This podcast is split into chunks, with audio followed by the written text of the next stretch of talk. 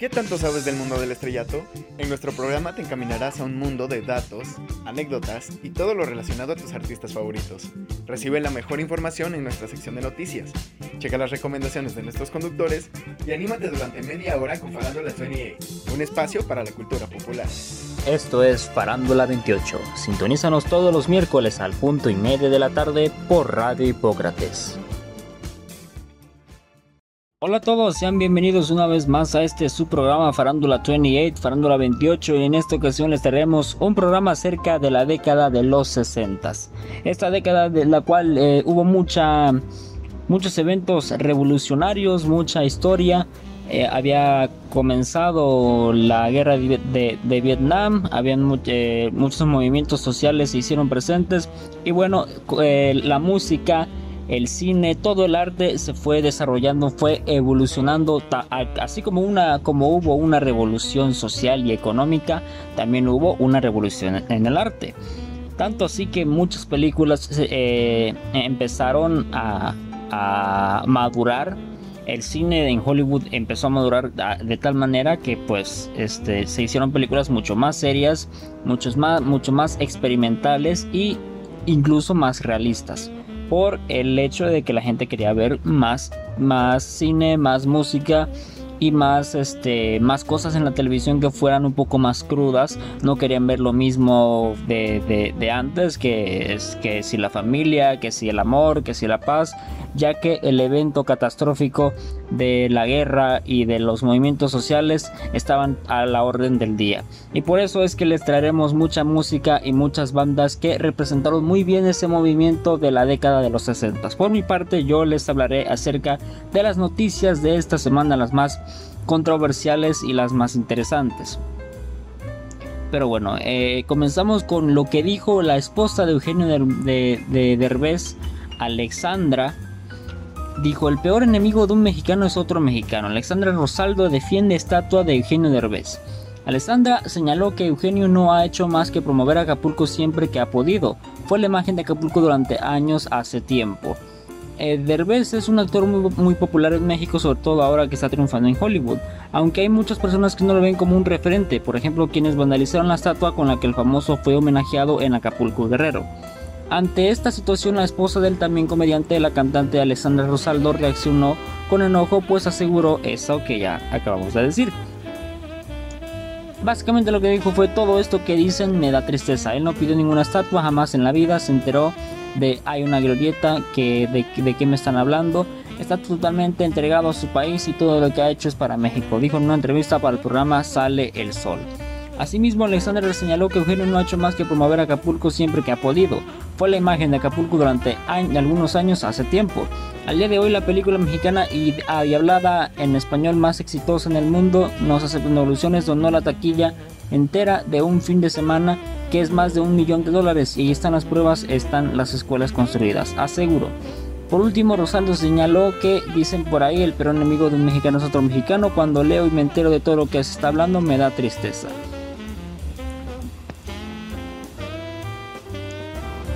Y bueno, me, gustaría saber cómo es, este, pues cómo tendría que, que continuar esto. La verdad es que yo estoy un tanto desconforme también. Quizás no fue culpa de, de Derbez, quizás no fue tanto de, de la este de la estatua en sí, ¿verdad? Porque bueno, a pesar de que es un poco fea, ¿no? Pero pero no no no aún así no le veo necesario que, que pues le den una le pongan un nombre a un comediante que, se, que pues quién sabe si hizo demasiado por Acapulco, ¿verdad? a diferencia de otras personalidades. Y bueno, este les traemos otras más. Y bueno, otra cosa es que Kuno, esta personalidad que es muy odiada en las redes sociales, eh, nadie te quiere, critican a Kuno por actuación en Quién es la máscara, así reveló su identidad. TikToker estaba detrás del personaje de Caperuza, pero su participación en el reality no fue bien recibido por el público que lo criticaron por su comportamiento de diva. Uno es uno de los influencers más polémicos de México desde aquella ocasión en la que se dio a conocer que cobraba una cantidad exagerada por mandar saludos a sus seguidores, además de su fallida caminata en una pasarela de New York Fashion Week.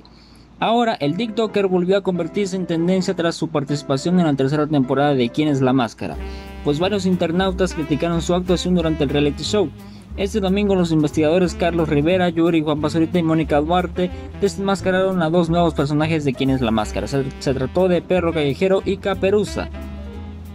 Pues bueno, eh, como lo es de esperarse, pues eh, no fue del mucho agrado de las personas.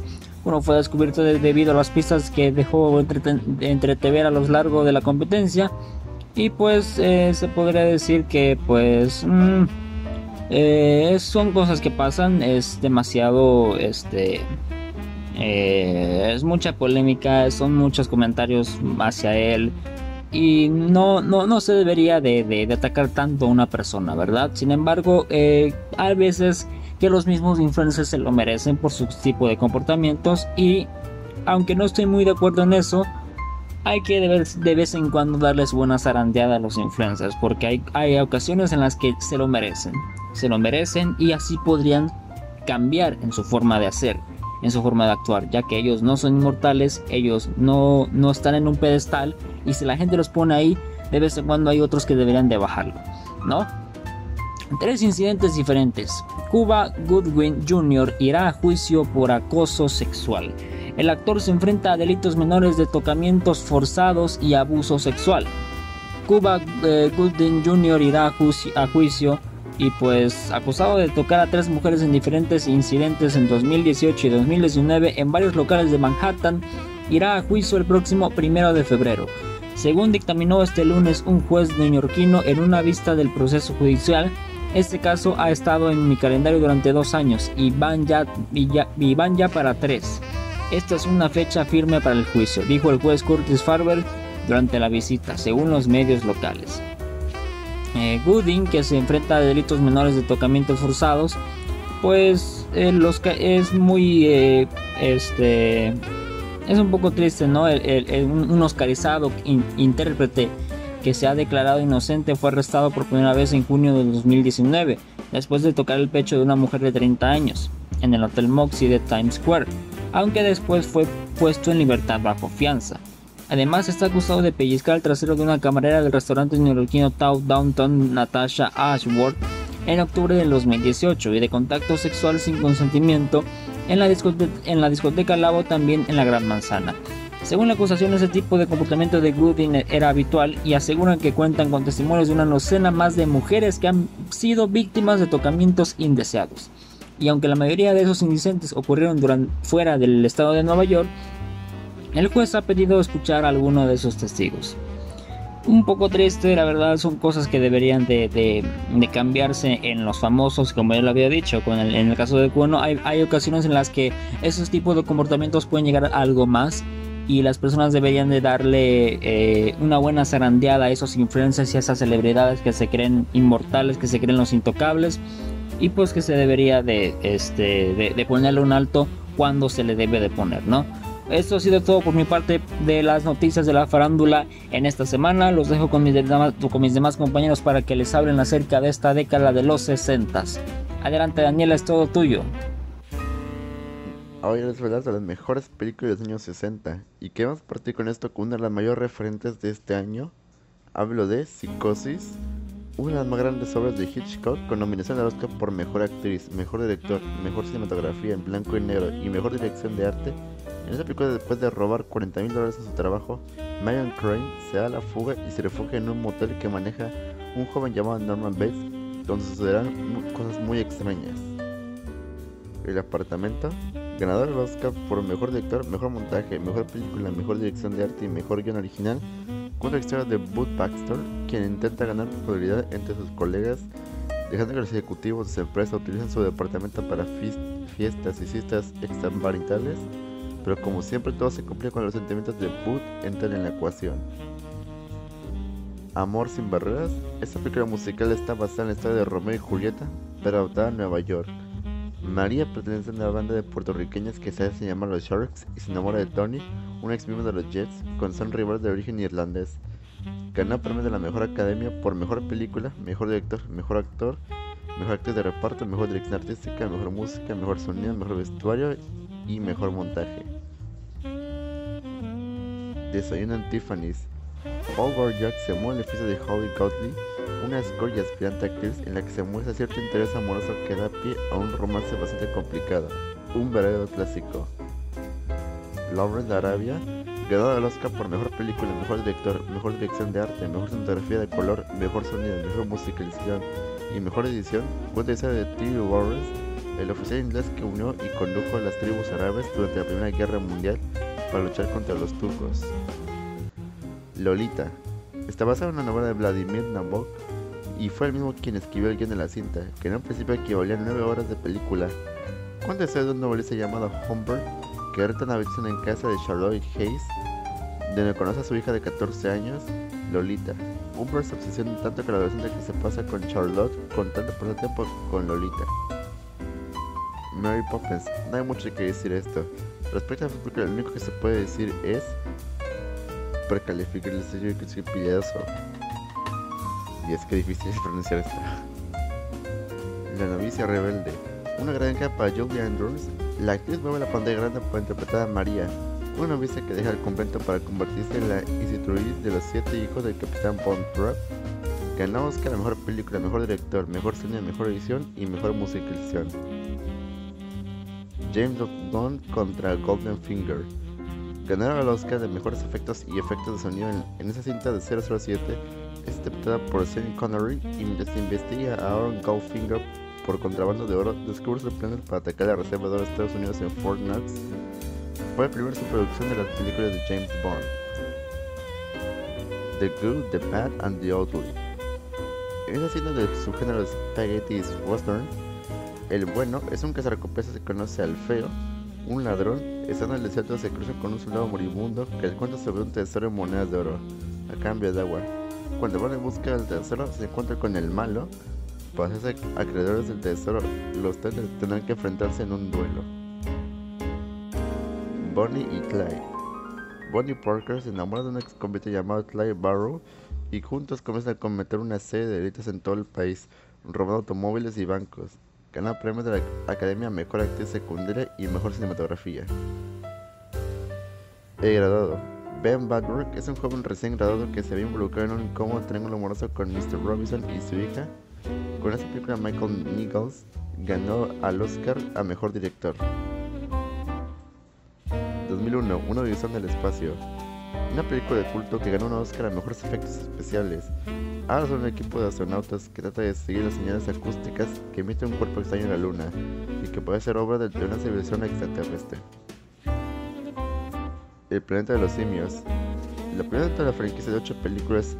En esa cinta, un astronauta aterriza en un planeta en un futuro lejano donde los monos son las especies dominantes y los humanos son salvajes esclavizados. La semilla del diablo. Un clásico de terror. Rosamund Woolhouse, interpretada por Mike Farrow, y Guy Woolhouse, interpretada por John Cassavetes, son una pareja que se instala en un departamento de antiguo edificio en Manhattan con una siniestra reputación. Ella queda embarazada en unas circunstancias muy extrañas y a lo largo del sucesos insólitos no dejan de suceder. The Sound of Music, el musical en la pantalla de Rogers y Hammerstein se llevó el premio a la mejor película y cuatro premios Oscar, más en su carrera para convertirse en uno de los musicales más de Estados Unidos la película de Robert Wise, basada en la historia de la vida real de la familia Von Trapp, sigue a la monja fugitiva Mary Julie Andrews, quien se convierte en la niña de siete hijos huérfanos de madre Von Trapp y se roba el corazón de su severo padre. Y por último, The Midnight Cowboy, el estafador citadino Dustin Hoffman le da una lección al buscavidas John By, recién llegado a Texas sobre lo peligroso de las calles de Manhattan. Le agrada el Oscar el premio de la mejor película de 1970 dirigida por John Scorsese, incluye el increíble tema Edward Tolkien de Harry Nilsson. Muchas gracias por tu información. Nos dejamos con la música. Estas son las dos canciones: eh, Afuera de Caifanes y Flashing Lights de Kanye West. A continuación, se las ponemos.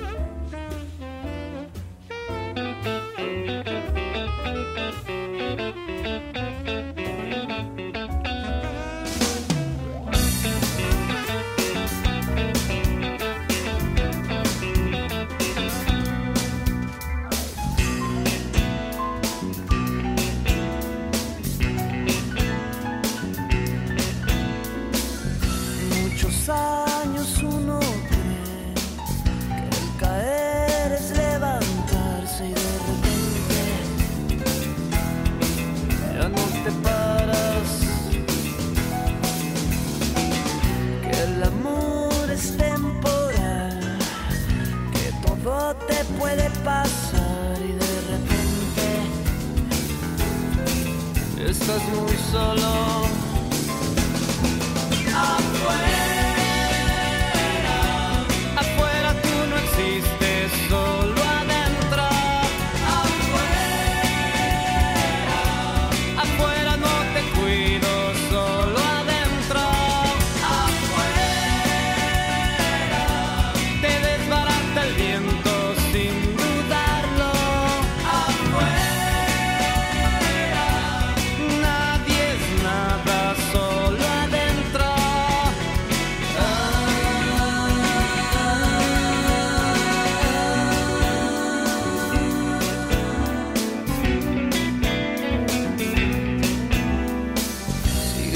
años y uno está creyendo que puede rezar y de repente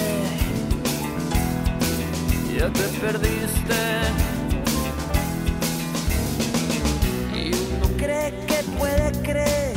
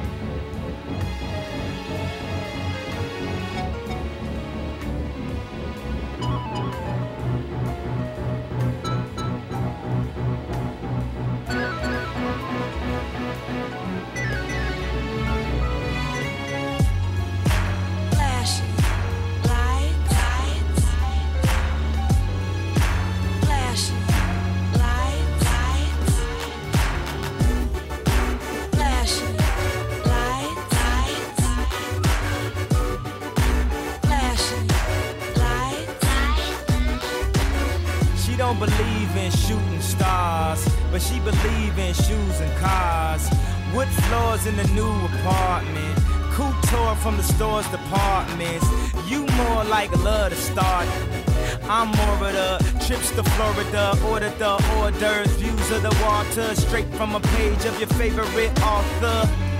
And the weather's so breezy, man, why can't life always be this easy? She in the mirror dancing so sleazy. I get a call like, where are you, Yeezy? Try to hit you with the old wacky, till I got flashed by the paparazzi. Damn, these got me. I hate these more than a Nazi. recall, I know you love to show off, but I never thought that you would take it this far. What do I know?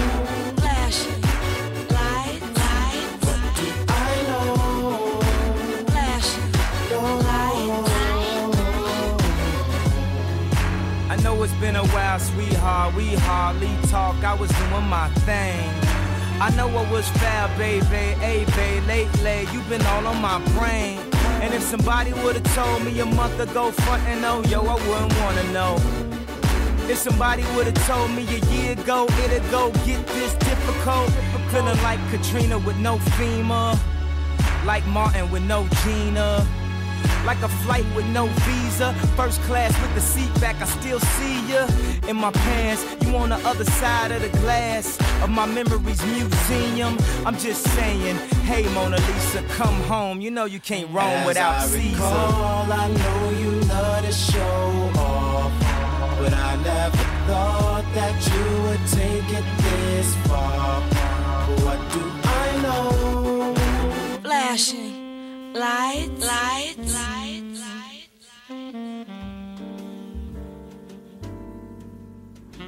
¿Cómo están Radio Escuchas?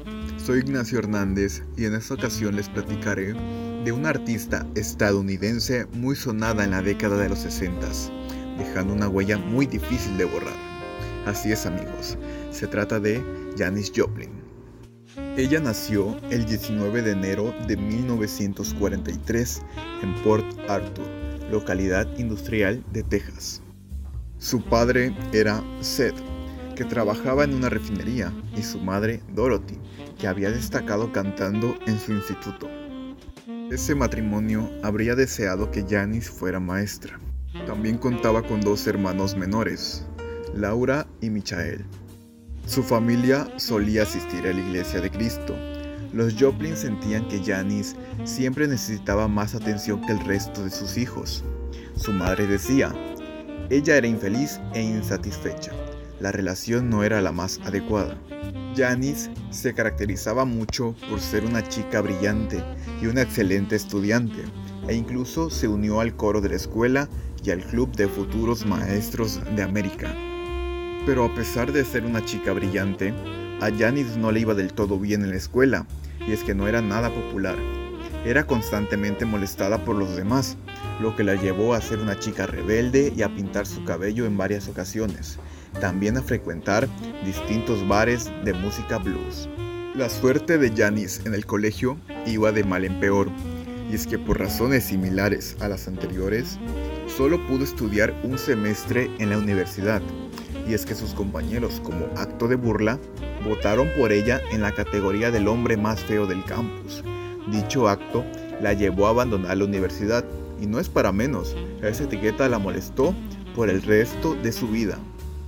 Muchos decían que Janis no disfrutaba de tener admiradores varones, ya que se dice que en una ocasión le reventó una botella en la cabeza a un individuo en medio de una fiesta, el cual estaba hablando de lo increíble y estupenda que era Janis, y ella, en acto de desinterés, le partió una botella de whisky en toda la cabeza.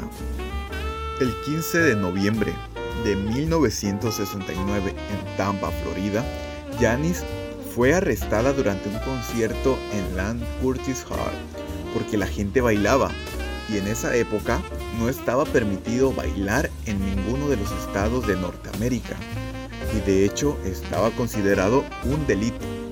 Maybe, Cry Baby y Piece of My Heart han marcado la historia del blues y del rock and roll.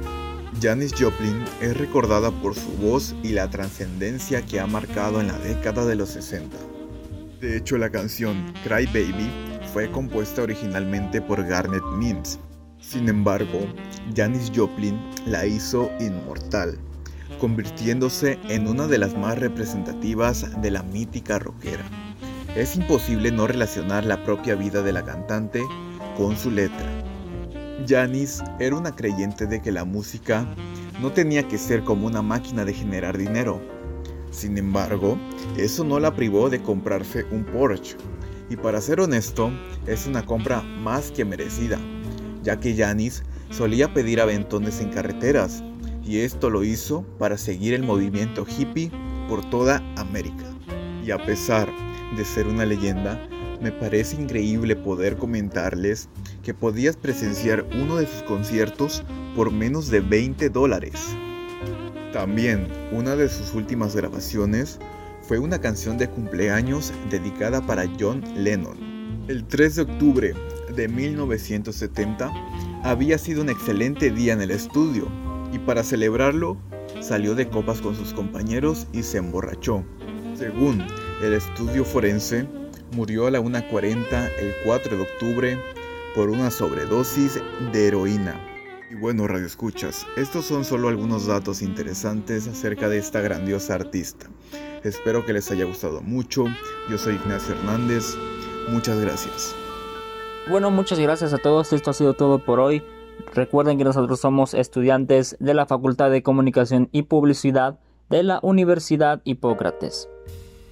Sintonícenos todos los miércoles al punto y media de la tarde por Radio Hipócrates.